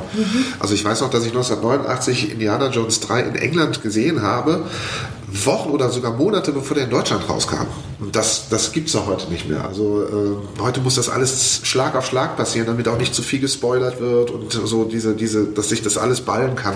Das hat wahrscheinlich auch damit zu tun, denke ich, dass das einfach schnell Ja, klar, geworden ist alles on time und das, ne, das, sind Weltpremieren und äh, nichts ist schlimmer, als wenn es dann irgendwo im Netz auftaucht, da einer haut noch eine Audiospur wieder drüber irgendwann. Das ist halt alles, alles schwierig. Tja, aber ich manchmal auch diese Spoiler-Geschichte, das ist auch so eine Geschichte. Klar, man will nicht unbedingt wissen, wie der Film ausgeht, aber mich hat das früher auch nicht abgehalten, einen Film zu sehen, obwohl ich das Ende kannte. Muss ich ehrlich gestehen, weil der Weg zum Ende ist ja eigentlich der Film. Ja. So, äh, wenn es natürlich jetzt sowas wie Memento ist oder mit so einer Mindfuck-Geschichte, dann ist es natürlich schwierig, wenn du, ne, oder Sixth Sense, das kann ich schon alles verstehen, aber bei den meisten Fällen weiß ich nicht, ob das jetzt wirklich so schlimm ist. Da setze ich mir jetzt sehr an die Netze und ich weiß, jetzt stoße ich vielen vom Kopf, weil Spoiler ist ein großes Thema auch bei uns bei Cinema. Wie viel darf man über einen Film erzählen? Das ist, äh, muss man schon sehr, sehr aufpassen. So, aber äh, für mich persönlich, äh, wie gesagt, geht es für mich einfach um die Handlung und dann ist das Ende erstmal egal, ob der jetzt stirbt oder nicht.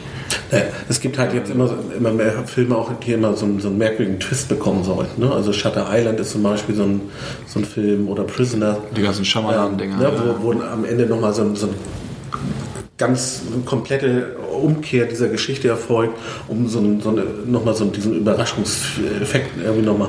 Da ist es natürlich immer schwierig. Ich muss ja tatsächlich mich beruhigen. Also, weil ich, du weißt ja, ich liebe große Filme. Mich gar nicht. Ne? Ich höre total gerne große Hörspiele, lustigerweise, auch wenn ich mich total ängstige. Aber mich beruhigt dann, also ich muss zumindest dann so eine, Dein warmes Bettdeckchen brauchst du. Erstmal das, nee, aber manchmal, Kann mit ins Kino hilft es, dass man weiß, okay, da kommt ein Happy End. Also da kommt noch irgendwas, was ein, ne, na klar wird, ne, um, um nochmal auf John Sinclair und so weiter, ne, nat- natürlich, äh, ja, Jane Collins äh, wird nochmal irgendwie verwandelt, oder, aber da wird noch, die kriegt nochmal wie ihre blonde Haare zurück und das, das beruhigt mich total. Ne? Und das ist, äh, ja, also ich, ich bin auch, ich, ich habe auch kein Problem mit Spoilern. Ja, auch gerade sowas wie Filme wie Split zum Beispiel. Ja, der Shyamalan, ich weiß nicht, ob ihr den gesehen habt. Noch nicht. Ja, ich finde ihn super, aber das Ende, das verrate ich jetzt einfach mal. Ja, das geht ja ein Übergang zu den zu Unbreakable, zu seinem Film Ah, damals mit Bruce okay. Willis und Samuel L. Jackson. So, mehr sage ich nicht. Ja, und das ist, das kann man ruhig wissen. Das macht den Film nicht kaputt. Also wirklich überhaupt nicht, ja, weil das geht um James McAvoy. Wie das dann nachher zusammenhängt, das wird in dem nächsten Film in Glass dann genau erzählt, ja. Aber Ja. da ist es, äh, also diesen Film, der steht für sich alleine. Da ist das Ende jetzt auch nicht so wichtig. Ne, Das ist so ein- eins der Beispiele. Bei Star Wars ist es ja auch immer so, darf man bei Das Erwachen der Macht am Anfang erzählen, dass Luke Skywalker am Ende auftaucht. Naja, jeder wusste ja, dass er auftaucht. Nur nicht wann. Aber, so, aber Was bis dato nicht geklärt ist, wie hoch sein äh, Wert äh, an Midichlorianern ist. das ist wichtig. Ne? Das, ist, das ist sehr, sehr wichtig, weil äh, die Macht gibt es ja an sich nicht. Das sind die Organismen. Das haben wir gelernt. Macht nichts. Aber davon haben sie sich ja jetzt in der neuen Trilogie, die ja jetzt bald startet, zum Glück verabschiedet. Und zu Star Wars hast du ja auch eine enge Verbindung. Du hast ja viele Star Wars Hörspiele in der Vergangenheit gemacht. Jetzt kommt der neue raus. Ja. Lass mich raten, könnte es sein, dass du eventuell ein Star Wars Fan auch bist? Ja, ich meine, ich glaube, so, also in der Generation gibt es, glaube ich, sehr viele, die Fans geworden, äh, Star Wars Fans geworden sind. Ich meine, das ist ja, oh, da zeigt jemand auf. Aber wieder Hast du denn schon Karten? Hat er sich aufgeschrieben, das musste er jetzt gerade mal eben vorlesen. Also, genau. Hast du Ich schon musste, es Karten? ja, ich musste es ja nicht raussteigen. Hast du denn schon Karten? Noch nicht, aber ich hoffe, dass ich bald welche kriege. Ich sehe ihn ja am Montag. Wollte ich jetzt nur noch mal sagen. Also am kommenden Montag, am 11. in einer Pressevorführung. Das ist ja wirklich, ich weiß, jetzt gebe ich an und das ist auch echt scheiße, aber ich liebe meinen Job. es ist, wie es ist. Und der Film startet ja schon am, am Donnerstag, also alles easy. Wo Licht ist, ist auch Schatten. Ich hasse dich. Ja. Aber worauf freust du dich am meisten? Also findest du die, die neue, den neuen Ansatz mit Abrams, das Erwachen der Macht angefangen? Kannst du damit was anfangen? Ja, sicher. Also ich denke auch, also gerade so ein Film wie Rogue One, das war ja der letzte Star Wars Film, der veröffentlicht wurde, äh, äh, das hat ja schon sehr stark das Retro-Feeling auch bedient. Ne? Und ich glaube, da haben sich wahnsinnig viele Leute gefreut. Und deshalb bin ich jetzt einfach mal, ohne dass ich so riesige Erwartungen habe, ich bin dann auch jemand, der Trailer sich nicht zehnmal anguckt, sondern ich setze mich dann lieber ins Kino und lass mich überraschen, was da kommt. Also äh, Ja. Aber wa- was bedeutet Star Wars für dich? Also wie, bist du früher mit, mit dem Lichtschwert rumgelaufen, hast du die Kennerfiguren gesammelt? Ja, na klar, ich die, klar, die wurden auch wahnsinnig gerne getauscht und äh, klar, ich habe das ganze Programm damals durchgemacht. Also Star Wars ist auch für mich Krieg der Sterne vor allem. Ne? Und äh, ja, ich war halt jemand, der wirklich noch im Kino saß und dann bei Ich bin dein Vater äh, wirklich vom Glauben abgefallen ist. Wo wir wieder bei Spoilern sind. Ja, aber das jetzt Das sollte man nicht spoilern.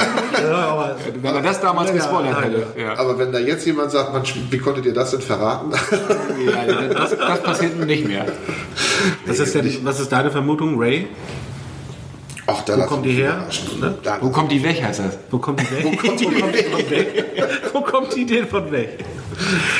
Da lasse ich mich überraschen. Ich bin da jetzt ganz. Du bist also nicht so, so ein, äh, so ein äh, Theoretiker. Bist, bist Nee, so. also ich lasse mich da, ich möchte mich da einfach beriesen lassen. Ich möchte, wenn ich ins Kino gehe, da einfach auch wirklich äh, überrascht werden und mal schauen, was da passiert. Also äh, ich bin jetzt auch keine acht Jahre mehr, so dass ich dann äh, heute noch mir die Kennerfiguren kaufen würde, aber Wir kaufen auch die Kennergeschichten, vor allem die Raumschiffe. Haben wir letztes Mal auch in der letzten Ausgabe drüber gesprochen.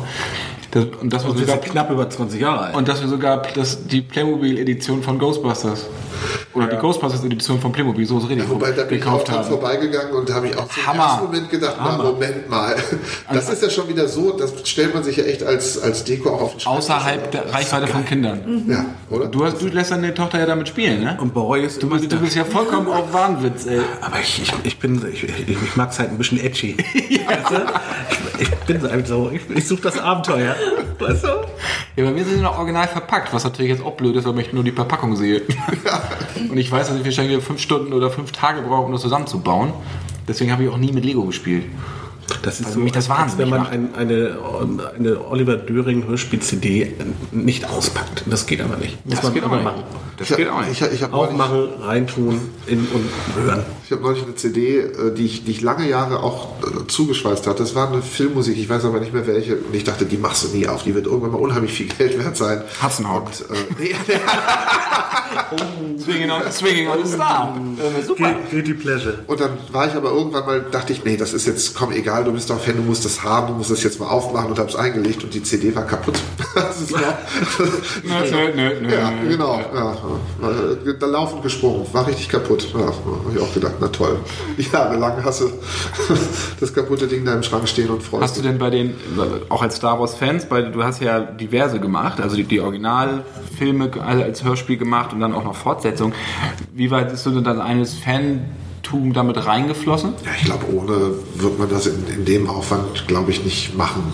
Also klar ist da alles drin, was, was, was ich da so empfunden habe, auch klar. Also das ist natürlich, wenn du, wenn du das machen darfst, dann hast du erstmal großen Respekt. ne? Also Und wie stehst du so zum, zum Fernsehen? Wir haben vorhin gesprochen, dass du eigentlich Lust hättest, oder End of Time war als TV-Serie konzipiert und wir sind ja jetzt gerade so im goldenen Zeitalter des Fernsehens.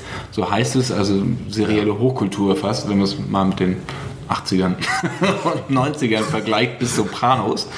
Äh, wobei ich, die, ich gucke die alten Dinger ja immer noch gerne, 80er Jahre. Magnum ist immer noch unerreicht. Das ist Super, eine Serie, oder? die heute noch funktioniert. Und die Serien aus den 80ern sind ja auch eine Inspiration für Serien wie Stranger Things. Ohne Frage. Ja, 80er Da sind ist ja so großes viel Thema Goonies drin und so und Ja. Stand By Me. Ja. Genau.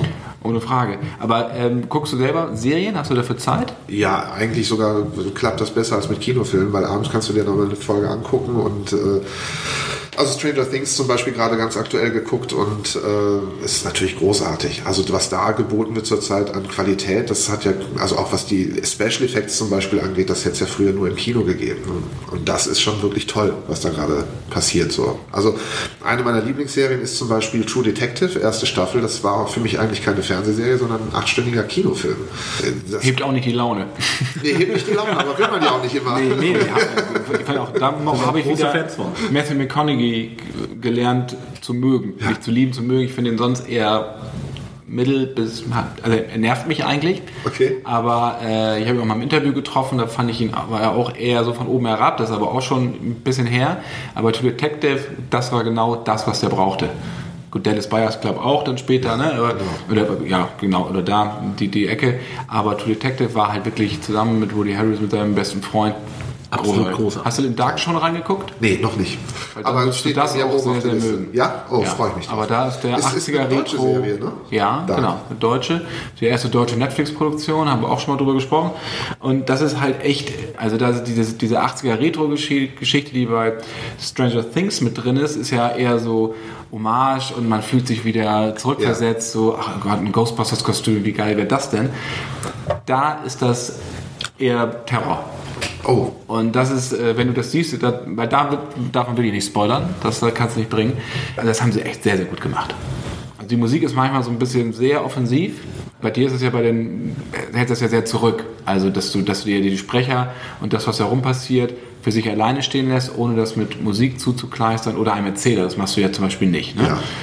Ähm, und das ist da, da ist halt extrem viel Mucke drin. So, und der Score, so, das ist immer so, boah, dass es halt jetzt auch bedrohlich sein soll. Okay. Das stört manchmal ein bisschen. Ich glaube, du mit deinem Gehör wirst das noch mehr herausfiltern bin gespannt. wir. Bei, bei äh, Dunkirk war, fand ich es manchmal an so zwei Stellen habe ich gedacht, ich verstehe zwar, warum das so von dieser Hans Zimmer Musik so schweißtreibend und pulsieren eigentlich den ganzen Film äh, mitträgt, aber an zwei Stellen war es mir tatsächlich auch ein bisschen drüber. Aber gut, ähm, mal schauen, was, was bei Dark ist. Also bei Dark, man gespannt. kann das ausklammern dann, das ist, ne, weil da halt einfach die Geschichte, du hast auch echt eine, du möchtest einfach weitergucken. Ja. Es geht dann auch um Kinder und Jugendliche, das ist dann halt auch mal so ein bisschen fies, aber es ist halt wirklich gut gemacht. Also echt eine sehr, sehr coole, coole Serie. Angenehm überrascht. Aber dass dann so gut wird, hat man dann auch im Vorfeld, weil diese Ich war ja so Ich war ja ein bisschen skeptisch, ne? Weil ich dachte so ein bisschen, wir haben jetzt so einen Overflow gehabt, jetzt auch im Kinobereich mit S. Dann hatten wir Stranger Things, also es war 80er Jahre, wo man Mystery, schaut, Mystery ganz stark. Ja. Ich dachte, so, also auch für mich, dass so ein Sättigungsgrad erreicht ist ähm, und war überrascht, wie, wie ich das noch annehmen konnte. ne? Ja, würde ich sagen. Hast du noch was? Ich guck mal auf meinen Zettel. Das mit den Karten habe ich erwähnt. Ne? Kann alles und, und dann ganz im Ernst, das war, ein, das war die beste Frage. Gut, aber vielleicht nochmal zum Abschluss H.G. Wells, das ist ja dein, dein aktuellstes Pro Projekt. Können wir nochmal einfach nochmal kurz anreißen. Also wie gesagt, die Zeitmaschine, zwei Teile, wirklich grandios. Brauchen wir, glaube ich, jetzt nicht mehr. Imperium der Ameisen, grandioser. Das erwartet uns äh, mit ähm, Krieg der Welten. Also Das wären, äh, das wären wie viele Teile? drei. Drei. Drei. Also ich glaube, im Vergleich zu, zur Zeitmaschine und äh, zu, zu den Ameisen wird der Krieg der Welten ziemlich werkgetreu werden. Aber hat trotzdem wieder so eine ganz eigene Handschrift. Also es ist zeitlich da verortet, wo es auch geschrieben wurde. Äh, zur, also wobei ganz sicher bin ich mir jetzt auch nicht, wann, wann der Roman stattfindet. Aber es ist sehr dicht am Original jedenfalls. Und äh, naja, ich will gar nicht so viel vorwegnehmen. Das wird auf jeden Fall vor allem ein menschliches Drama. Also beim Krieg der Welten denkt man ja gleich so, boah, das ist die ganz große Action, da wird das ganz große Ding aufgemacht. Ja, das ist es auch, aber eigentlich, und das Buch ist nämlich genauso, eigentlich wird das Ding erst dadurch so genial, dass der Mensch da im Mittelpunkt steht und dass da eine Geschichte erzählt wird, die einen wirklich packt und wo man dann eigentlich diese Bedrohung dauernd im Nacken hat. Und das ist das, was ich herauskitzeln wollte. Und äh, ja, noch mehr Informationen will ich im Moment noch nicht preisgeben, aber es, es gibt noch einiges zu berichten. Also wenn wir soweit sind, äh, das ist leider noch nicht so weit, dass wir das Veröffentlichung oder sowas jetzt ankündigen können. Aber ich halte euch dann auf dem Laufenden. Sehr schön. Gut, ist Zeit nochmal Zeitmaschine und, und Imperium der Ameisen. Eine Ruhe, Ohne Frage. Ohne Frage. Zeitmaschine, haben wir auch schon drüber gesprochen. Eigentlich ein, also ein Klassiker, aber vollkommen entstaubt, modernisiert, auf den Punkt und wo der ganz ehrlich, ich höre echt eine, eine neue Geschichte. So, und das war, das Ja, muss man und auch auch wieder diese, diese Atmosphäre, wie, wie jetzt aktuelle Historienserien wie, wie River Street, oder, also wo es auch dramaturgisch halt sehr stark und, und sehr konsequent ist. Lars, was ist dein Lieblingshörspiel von Oliver? Ich mag die, ich habe die Foster-Reihe äh, tatsächlich, bin ich ganz ehrlich, äh, eine Zeit lang überhaupt nicht auf dem Zettel gehabt und kann jetzt leider nicht aufhören damit. Also ich habe so, weiß ich nicht, ich, da muss ich in meiner Gruppe mal besprechen, irgendwie, hallo, ich bin ein anonymer Thüringen-Hörer. Das ist, ist ein Problem. Im Moment, also Foster, muss ich sagen, war das auch genau, äh, es ist halt nicht John Sinclair und das fand ich so toll, ähm, weil ich glaube, da den, den Grad zu finden war mit Sicherheit auch nicht so einfach, weil es dann es ist nicht, es, nein, es ist kein Dämon, aber es hat auch, auch an manchen Stellen so, äh, dieses palpige Augenzwinkern, aber es ist definitiv was Eigenständiges und total angenehm zu hören und man merkt halt, dass so ein bisschen vielleicht auch diese diese Last von John Sinclair, weil da, ne, das ist halt auch, der, der, der Rahmen ist da mit Sicherheit viel, viel enger gesteckt, weil du bist hier der, der, der kreative Kopf dahinter. Das hört man einfach. Ne? Habe ich genug soweit euch? Nein, alles gut. Bei meinem Noch gar nicht, so viel ich zu sagen. Ach, Lars, du fragst mich, was mein Hörspiel ist. Ja, mein Lieblingshörspiel. Danke für die Frage, auf die habe ich doch Da schon wollte ich gewartet. doch, lass mich doch mal, ich musste doch erstmal mit einer entsprechenden äh, Äh, Atempause. Atempause Die nicht und das ein aufhört. bisschen und dann habe ich eben, das kann man natürlich nicht sehen, ne, Podcast schauen, sagt Strebeck immer, ähm, in die Runde geschaut. Ja, mein, mein, Lieber Philipp, ja, ich fand, ich will dich nicht unterbrechen. was mich, was Aber- ich extrem cool fand, war The Border. Wusstest du die eigentlich, erste, Nein, ja, wir können es auch ganz lassen. Wir können es auch lassen. Nein. Doch, jetzt, ich, werd- ich werde langsam. ich wissen, ich Gut. Ila, weißt du was, du kommst immer wieder, oder? Nein, bei mir war The Border die, der erste Teil, weil äh, mich das vollkommen überrascht hat. Also dieses es geht ja auch um so einen etwas merkwürdigen, außer Kontrolle geratenen Organismus, der sämtliche Probleme der Welt lösen soll. Und das hat mich extrem an Roger Cormans Mutant erinnert. So, Das Grauen im All. Genau. Ähm, ich weiß nicht, ob das auch mal so im Hinterkopf mitschwang. Ähm, Also- also ohne die Softsex-Themen, die kamen nicht vor. Er überhaupt nicht tatsächlich. Ich, also das, dieses, diese, diese erste Folge von The Border entstand wirklich innerhalb weniger Sekunden. Es gab eine Dokumentation im Fernsehen, wo ein paar Studenten versammelt wurden, die komplett synthetisches Fleisch probieren sollten. Und das war dann irgendwie nicht größer als, glaube ich, eine, so, so eine Bohne. Also es war ein winziges Stückchen, war viel Salat drumherum, war ganz viel Presse. Und dieses kleine, völlig synthetisch erzeugte Stück Fleisch hat unglaublich viel Geld gekostet. Und da saßen dann diese sechs Probanden und haben das wirklich gegessen. Und in dem Moment dachte ich nur, wie kann man, also man lässt ja viel Zeugs in seinen Körper, aber weißt du so, das ist ja genetisches Produkt in irgendeiner Form und das, das essen die wirklich. Und da habe ich nur gedacht, boah, das, wenn man das jetzt mal so, warum machen die das? Warum machen auch die, warum stellen die sowas her? Und dann habe ich gedacht, naja klar, die wollen irgendwann mal in groß das machen und die wollen vielleicht dadurch die Ernährungsprobleme und zack, war ein Stein zum anderen und innerhalb von wenigen Sekunden stand das Grundgerüst. Ich dann äh, sofort zu meiner Frau, habt ihr das erklärt und während ich das erklärte, kamen schon wieder so ein paar Puzzlestückchen dazu und das hatte ich auch innerhalb weniger Tage geschrieben und da war Mutant leider, Corman war da nicht bei. Äh, aber wenn Nee, wir gut. schon von Roger Corman sprechen, also ein Film, der mit Sicherheit auch, äh, also für mich ein ganz großer B-Film aus der Corman Trashkiste ist, ist äh, Planet des Schreckens, Galaxy of Terror, äh, der, ohne den wir ja wahrscheinlich Filme wie Avatar gar nicht hätten, ne? weil äh, ihr kennt ja die Geschichte von James Cameron, der da mit, mitgemischt hat und einige Bilder aus Planet des Schreckens sind ja, sehen ja aus, als hätte, hätte äh, Cameron die später auch in Aliens noch eingesetzt. Du hast nie was aus Piranha 2 genommen. Ja, Der hatte, der hatte ja auch mitgearbeitet mit Corman und so. Der hat dann seine erste Regiearbeit in Anführungsstrichen Piranha 2. Das waren doch irgendwelche äh, italienische Produzenten, glaube ich, für die er das gemacht hat. Und äh, es gibt da so viele Gerüchte. Also was ich jetzt sage, kann auch alles falsch sein. Aber soweit ich das mitgekriegt habe, durfte er seinen Film hinterher nicht mehr zu Ende schneiden. Genau. Und äh, hat dann, glaube ich, einen fürchterlichen Fieberanfall in Rom gekriegt und hat dann irgendwie einen Fiebertraum gehabt und ist dann wach geworden und hat das wohl aufgezeichnet. Und er hat dann irgendwie von einem Pärchen geträumt, das sich küsst und im Hintergrund gibt es loderndes Feuer und aus diesem Feuer erscheint eine Maschine. Und das war dann quasi der Terminator. Also das war die Grundidee zum Terminator. Und Kam- danach, das ist lustig, genau darauf an, daran anschließend, ich habe mit Galen Hurt gesprochen. Ah, das heißt, du kennst die Geschichte auch? Ah. Nee, die kenne ich nicht mit dem Fiebertraum, aber ich weiß, dass Cameron sie nachts angerufen hat, weil er dann in Rom war oder in Italien war und sie war in L.A. und da hat er ihr erzählt von diesem Cyborg.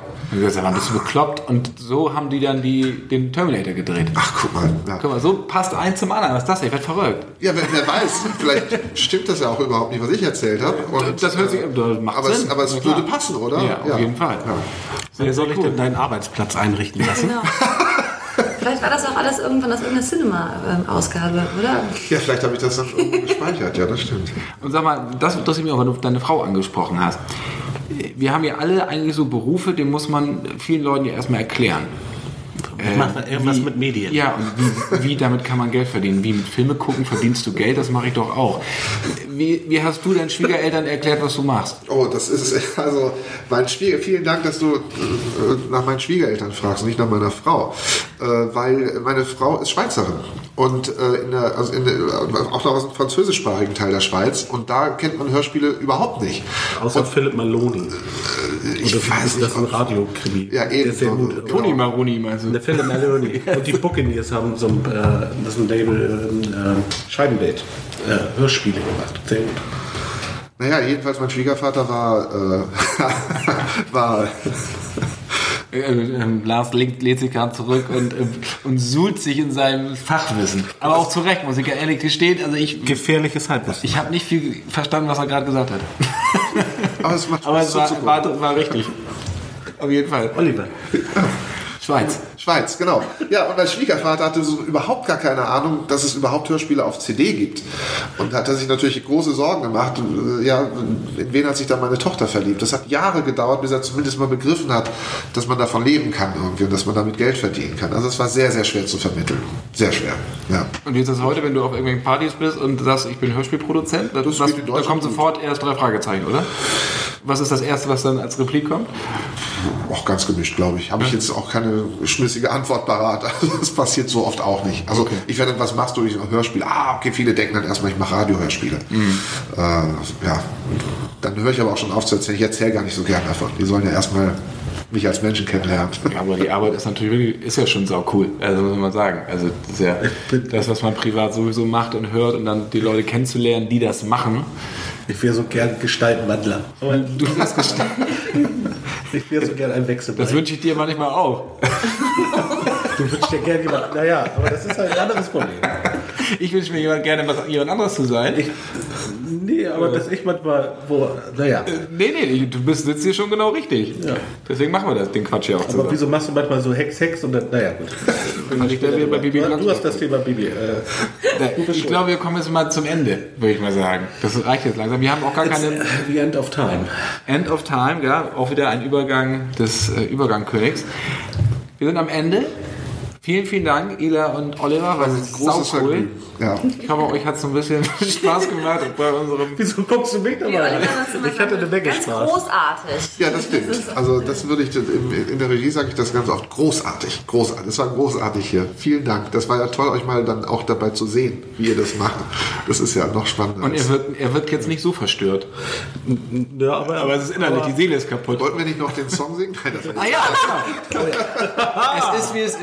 Wir haben, euch, wir haben das euch noch vor anderthalb Stunden, keine Ahnung, wie lange das her ist, versprochen. Wir wollen natürlich den Cinema-Song singen. Und wir haben natürlich dann auch so ein Beat, den wir da reinmachen müssen. Ne? Cinema! Cinema! Cinema! Jetzt du den hohen Part. Ich, äh, Cinema. The World of Cinema. Perfekt. Damit beschließen wir die heutige Ausgabe des Cinema Shortcuts. Wir hören uns bald wieder. Nochmal herzlichen Dank an Olli. danke euch. Und Illa und natürlich Lars. ich, und ich bin begeistert. Was, was War der Hammer heute. Was soll danach noch kommen? Ich weiß es nicht. Ich weiß nicht. Die Vorschau 2018. Die, die machen wir das nächste Mal nämlich. Dann blicken wir auf das Kinojahr 2018 und erzählen euch, dass es auch mehrere Sachen gibt als jetzt nur Blockbuster, Franchise-Fortsetzung und die x-ten Marvel-Filme. Wobei die auch recht interessant sind, aber ein paar, paar Geheimtipps, wie zum Beispiel Bohemian Rhapsody und sowas, das, da sprechen wir das nächste Mal drüber. Und nach den Comic-Verfilmungen, nach Buchverfilmungen freuen wir uns dann irgendwann, zumindest irgendwann im nächsten Jahr, vielleicht dann auf die erste Hörspielverfilmung. Ich Ja, das wäre cool. Alles klar. Macht's gut, bis bald. Ciao. Tschüss.